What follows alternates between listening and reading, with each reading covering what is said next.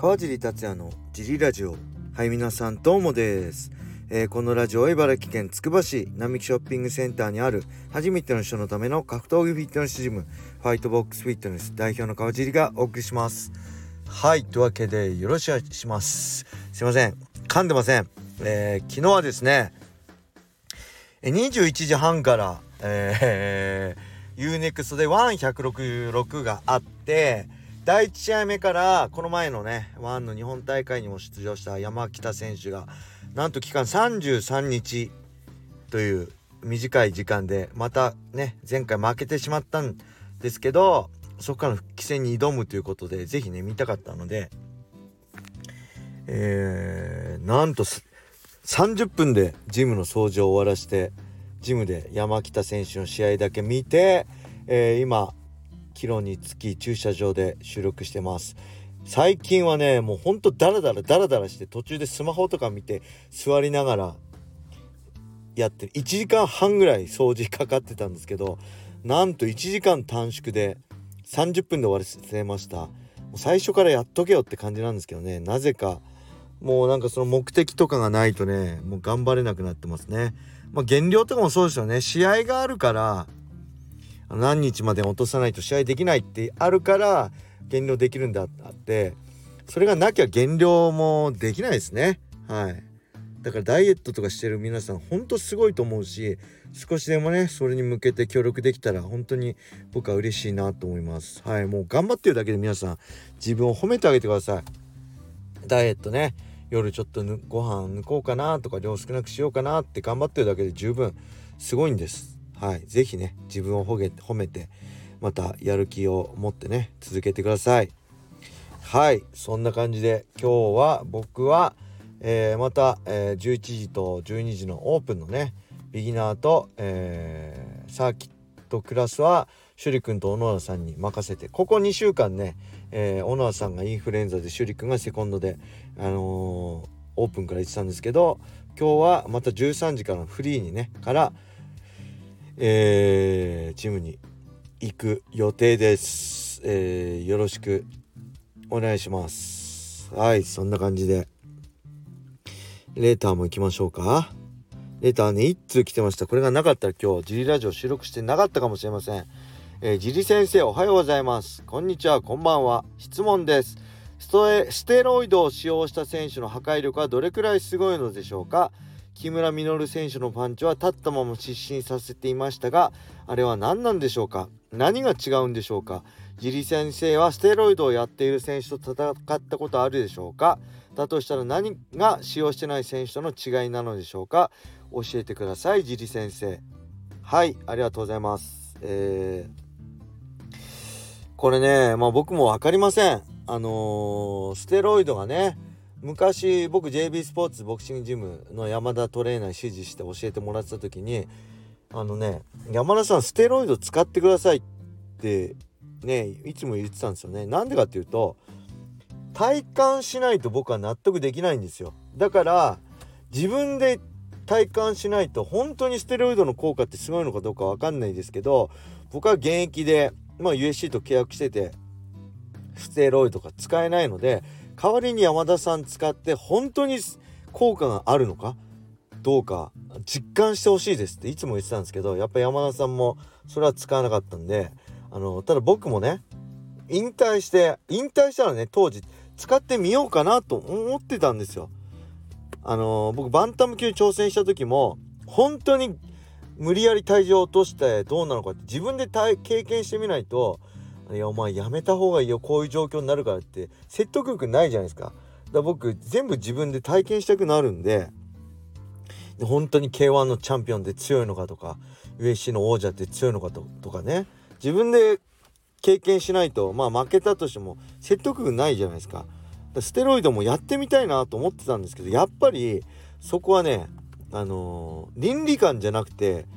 体ボロボロになるの嫌だったので、あのー、使ってないです。だから分かりません。倫理観で言えばもう僕引退して試合しないんであれば使っても別にいいじゃん。でそれで別に試合して誰かを傷つけるわけじゃないんで。本当にすごいな。スタミナすごい。パワーすごいな。っていうのを知りたかったんで。ただそれはできませんでしたね。だから本当に分かんないです。うん、ただ木村稔選手のあのねダリ選手との試合を見るか北海道。一発でね立ったまま失神してたんで、まあ、すごいんじゃないでしょうかね。うん、で、まあ、ステロイドをやってない選手と違いやっぱいろんなのありますよね。ステロイドって言って筋肉増強剤とかじゃなくて PED でしたっけ？えー、まあ代謝上がったりスタミナ上がったりっていうのをね減量とかにすごい効果的で。僕は筋力アップもそうですけど一番ステロイドで体感したかったのは回復力ですよね。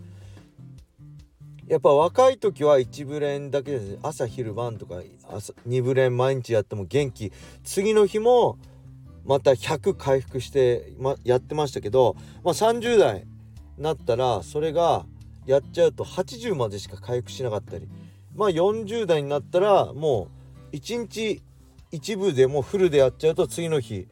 まあ、70とか60までしか回復しないとかその回復力がやっぱ違うんでそういう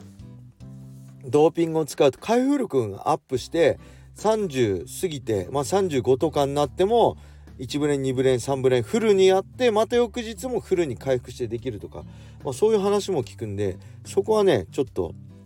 やっぱそうですよね。あのー、人の3倍練習できればそれは3倍のスピードで強くなれるわけですから。やっぱステロイドを打って強くすぐ強くなるかっていうとそうじゃないと思うんですよ僕は。まあ筋力アップとかあるかもしれないですけどそれもトレーニングするからアップするんであってやっぱりそれは人の何倍の量もできれば何倍も早く強くなれてえー、ねあのー、早い時間みんなが1年かけて強くなる量を3倍のスピードね4ヶ月で慣れたらそりゃ抜け出せその他大勢からトップに抜け出せますよね。そういう意味でステロイドっていうのはそういうとこをね僕は体感したいなと思ったんですよね。やっぱ筋,、うん、筋肉も増えるってね増強剤とかで一発のパンチも当たるん強くなるんでしょうね。うん。でこれ僕らの時代は正直ね今はねすごく恵まれててまあステロイドとかドーピングにすごいシビアじゃないですか、えー、団体も USC も2015年ぐらいからねあの、抜き打ち検査とかなったりしてましたよね。今どこの団体でもシビアですよね。PL も違反者たくさん出たりね。えー、ライジンも同じ USC と同じようなとこで検査してたりねするんで。僕らの時代はそれがなかったんで海外の選手とやってる時はもう僕は使ってるものとして勝負してましたね。ステロイドドーピング検査陽性の選手に対してどう勝つかっていう感じでやってた時代です。でまあ僕と対戦した選手が出た僕と対戦して出た人はいませんけど例えばギルバート・メレンデスなんかは USC でドーピングアウトになりましたね。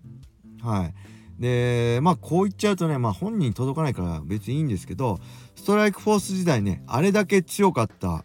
メレンデス、青木も僕も全く歯が立たなかったメレンデス、ギルバート・メレンデスが USC にと契約して、USC が USA と提携して、ドーピングチェック、抜き打ちドーピングチェックが始まると、やっぱり5連敗とかしてましたもんね。うん。それはドーピングのせいかどうかは分かりませんそこは僕はね確証ないことを自信持って言いたくないしただメレンデスはドーピングでアウトになってますよね現にはいでそういう選手が当時何人か僕の中でもすぐあの全く別人なぐらい強さが見えなくなった選手は何人か今でもすぐ頭を思い浮かば思い浮かびますね、うん、だからそういうのあったんじゃないでしょうか。で他にドーピングっていうかステロイドじゃないですけど後に僕と戦った選手が僕との試合後の尿検査で、えー、興奮剤が出たっていうのは聞きましたね。うん、ただそれはあのー、当時の尿検査ではアウトではなかったので問題にはならなかった。でしょうね。うん、まあそういうのは時代ですよね。だから今はすごくシビアですごく羨ましいなと思うとこもあるし素晴らしい世界になってきたなって思います。はいそんな感じで、えー、今日は終わりにしましょうかえー、明日ね、えー、時間あればまたよしこさんとやるかもしれないんで是非よしこさん宛てのレーターをいただけると嬉しいです。え、それでは今日はこれで終わりにしたいと思います。帰って、えー、ワンのね、3大タイトルマッチを見たいと思います。それでは皆様、良い一日を。またね